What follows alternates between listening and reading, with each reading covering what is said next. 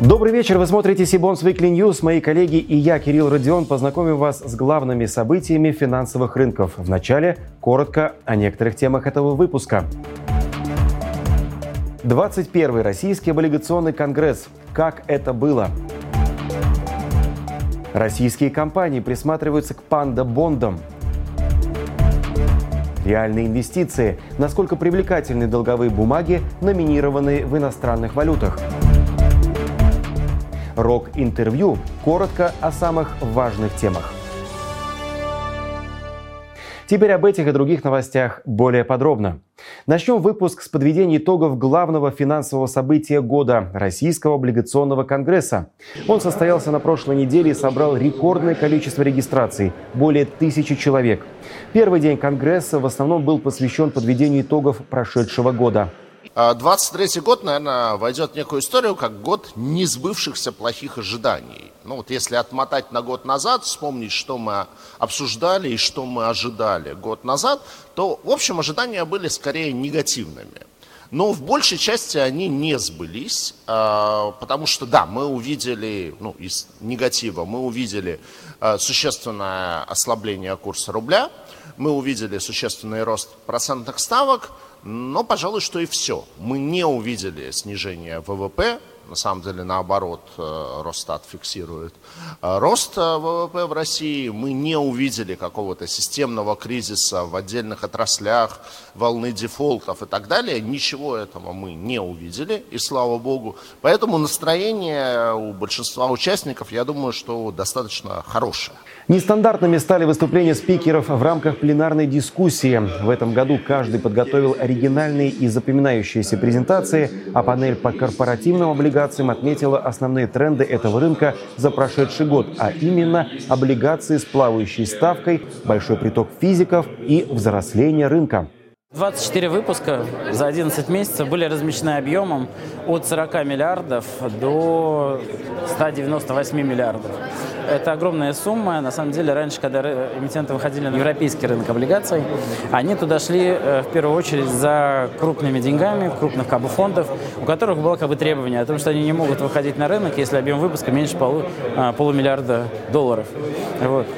24 выпуска на российском рынке, без нерезидентов, без какого-то давления, с, извне.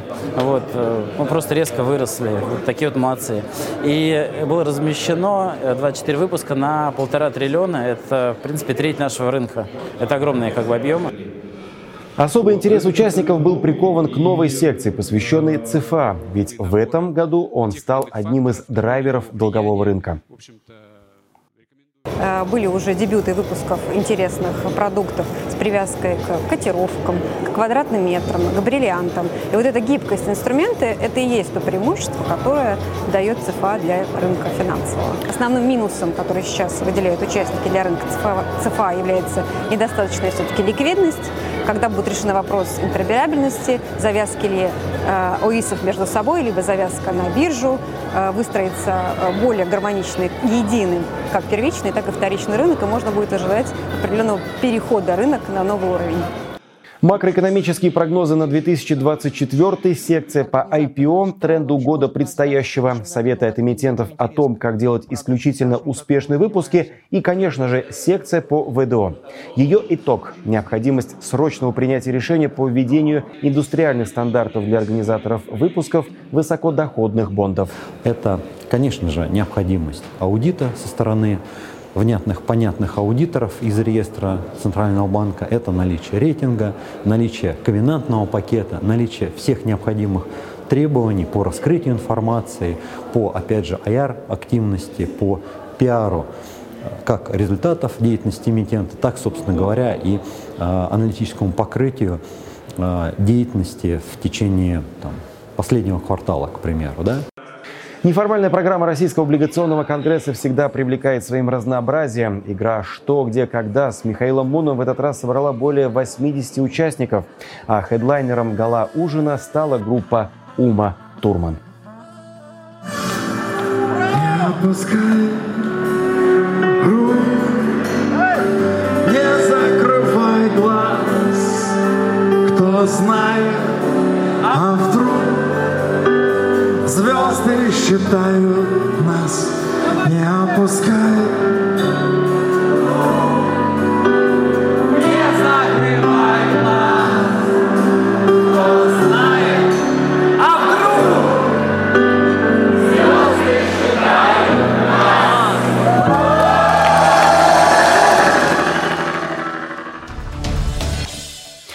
Одна из тем, которую активно обсуждали участники Российского облигационного конгресса, это так называемые панда-бонды, то есть долговые бумаги, размещенные на внутреннем рынке материкового Китая. Рейтинговые агентства «Экспертра» и «Акра» в ходе своих презентаций сообщили, что как минимум 10 отечественных компаний сейчас активно изучают возможность таких размещений. Аналитики отмечают, что российские эмитенты в связи с этим проявляют значительный интерес в получении рейтингов от китайских агентств. По данным Сибонс, рынок панда облигаций стабильно растет. Но основные эмитенты пока это компании из Центральной и Восточной Европы, Северной Америки, Ближнего Востока и Юго-Восточной Азии. К слову, первым среди российских эмитентов панда облигаций разместил «Русал» в 2017 в размере полтора миллиарда юаней. Затем компания выпустила еще 10 юаневых бондов, но уже в российском контуре. К нам присоединяется главный экономист-эксперт РА Антон Табах. Добрый вечер, Антон. Добрый вечер, Кирилл. Чем именно интересен китайский долговой рынок российским компаниям и каким в первую очередь? И сразу второй вопрос. А, известно, что китайский рынок довольно зарегулирован. Не станет ли это препятствием для размещения панда-бондов эмитентами из нашей страны? А, интересен он тем, что это один из зарубежных рынков, который открыт для э, российских компаний, это раз. А второе, то, что в Китае ниже процентной ставки, чем в России, причем существенно, при том, что юань валюта, которая скорее ослабляется, чем укрепляется относительно того же доллара и евро. То есть получается альтернатива и недорогая альтернатива. А, евро и долларовые рынки закрыты, а, ну а по рублю сейчас ставки крайне высоки. Поэтому для тех экспортеров, у которых валютные риски в юанях, а, вполне разумная политика занимать в этой же валюте. Что касается э, ограничений, то, естественно, э, это будет некоторым препятствием. Дальше вопрос, насколько китайские регуляторы э, и финансовые институты будут настроены э, дружественно к э, российским эмитентам, а с другой стороны, насколько российские эмитенты будут готовы идти на те условия ограничения, которые есть. Ни один рынок не идеален. Э, да, так сказать, прекрасный и э, очень подвижный, слабо регулируемый рынок еврооблигаций, он сейчас закрыт. Поэтому приходится работать с теми рынками, которые есть и которые доступны для тех инструментов, которые нужны компании. От евробондов отечественных эмитентов перейдем к облигациям, выпущенным ими на базе российской инфраструктуры, но номинированных в иностранных валютах. Насколько сегодня такие бумаги востребованы у инвесторов, Привлекательны ли они для покупки на вторичном рынке при текущем курсе рубля и ставках по рублевым бондам? Ждать ли нам новых размещений в иностранных валютах в ближайшем будущем? На эти вопросы в рубрике «Реальные инвестиции» ответит начальник управления инвестиционно-банковского обслуживания Россельхозбанка Юрий Новиков.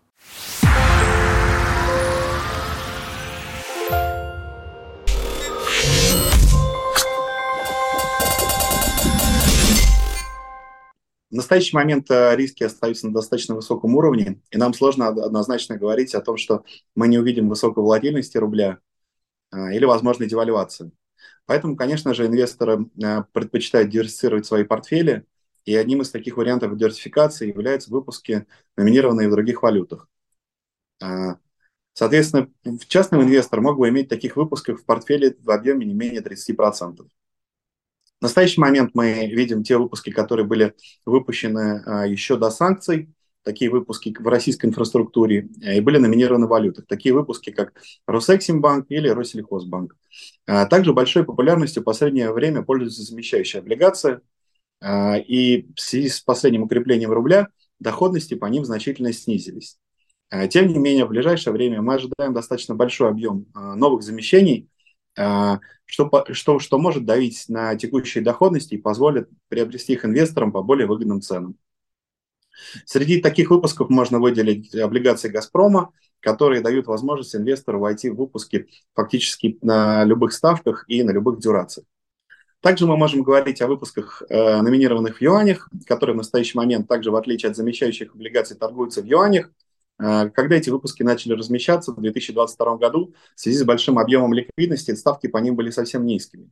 Однако, ввиду того, что юаневая ликвидность значительно снизилась, мы видим, что доходности по выпускам а, значительно выросли.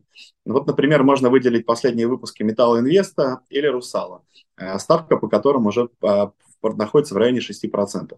Мы по-прежнему считаем, что ставки по выпускам в юанях должны быть сопоставимы с выпусками замещающих облигаций, поэтому ожидаем дальнейшего роста ставок. И я думаю, что наши экспортеры, которые являются в первую очередь заемщиков, э, заемщиками таких выпусков, э, со временем начнут предлагать большую премию. То же самое можно сказать и о выпуске, номинированном в Дерхаймах. Э, я считаю, что в дальнейшем доходность по таким выпускам должна быть больше. Эмитентам, в первую очередь экспортерам, следует предложить инвесторам бумаги, номинированной в валюте по более высоким ставкам, и я уверен, что рынок обретет новый баланс, и эти выпуски будут крайне интересны инвесторам.